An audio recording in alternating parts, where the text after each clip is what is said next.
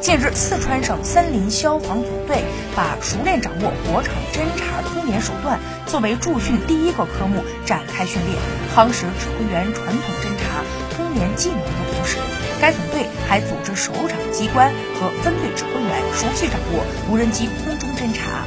北斗对讲机和华为 4G 终端操作使用，